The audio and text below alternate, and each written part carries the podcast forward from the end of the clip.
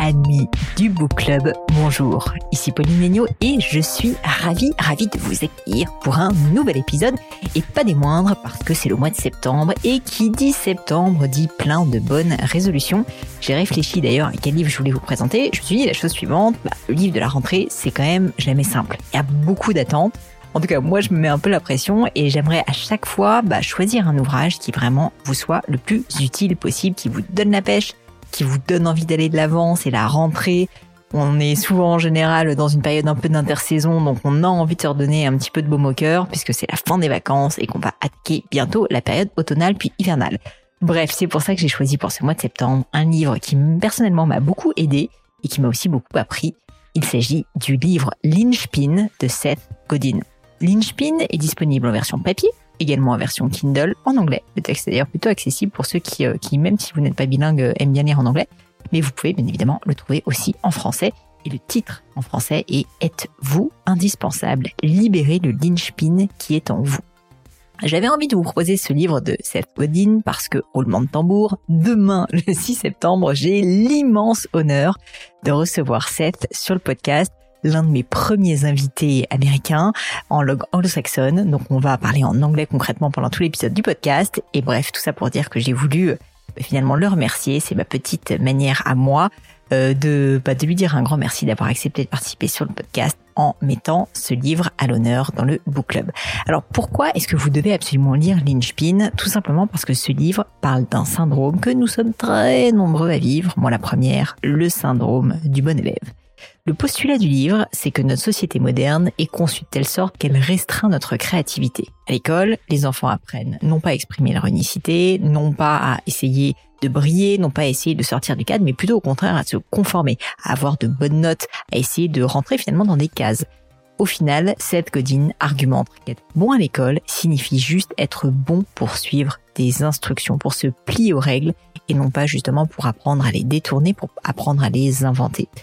Le problème avec ça, c'est que dans la vie professionnelle, être bon élève, c'est pas forcément un avantage. Ça peut même être l'inverse parce que ça ne permet pas de sortir du lot, ça ne permet pas d'apporter un maximum de valeur ajoutée. Ça ne permet pas parfois de prendre aussi des décisions courageuses, tout simplement parce qu'en fait, on veut rester dans le cadre. Ce livre me tient à cœur parce que pendant de nombreuses années, j'ai moi-même été vraiment la bonne élève par excellence. Pour ceux qui ne le savent peut-être pas, pour ceux qui ne me connaissent pas encore suffisamment, avant d'être entrepreneur, figurez-vous que j'étais dans le monde de l'enseignement supérieur. Au contraire, j'allais devenir prof. Avant de créer ma marque de joaillerie Gémio, j'étais vraiment dans un moule. Je me posais jamais la question de ce que je veux vraiment. Je me contentais de faire ce qui était attendu, de ce qui faisait bien sur le papier, de faire en sorte d'avoir des bonnes notes, quoi, d'une certaine manière. J'ai fait 12 ans d'études et les écoles les plus prestigieuses, Normal Sup et HEC. Je vous dis pas ça pour vous impressionner, mais plutôt parce que j'étais typiquement, comme je disais, la bonne élève par excellence. Je faisais tout pour cocher les cases.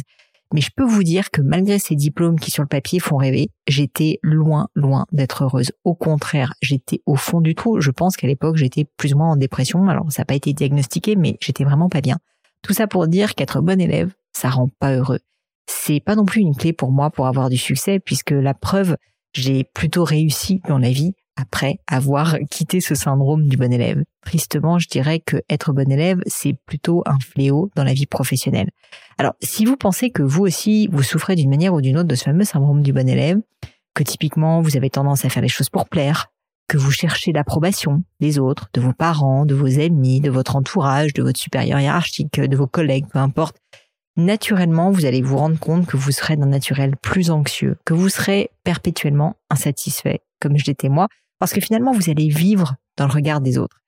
Et ça, c'est vraiment quelque chose qui me tient à cœur. Je pense que j'ai commencé réellement à être beaucoup plus épanouie, aussi beaucoup plus épanouie professionnellement, à mieux réussir le jour où j'ai arrêté de vivre pour le regard des autres. Alors, je vous cache pas que c'est le travail de toute une vie. Je suis pas indemne de ce mal et il m'arrive très régulièrement pas de me comparer, il m'arrive très régulièrement de mal vivre justement le regard des autres.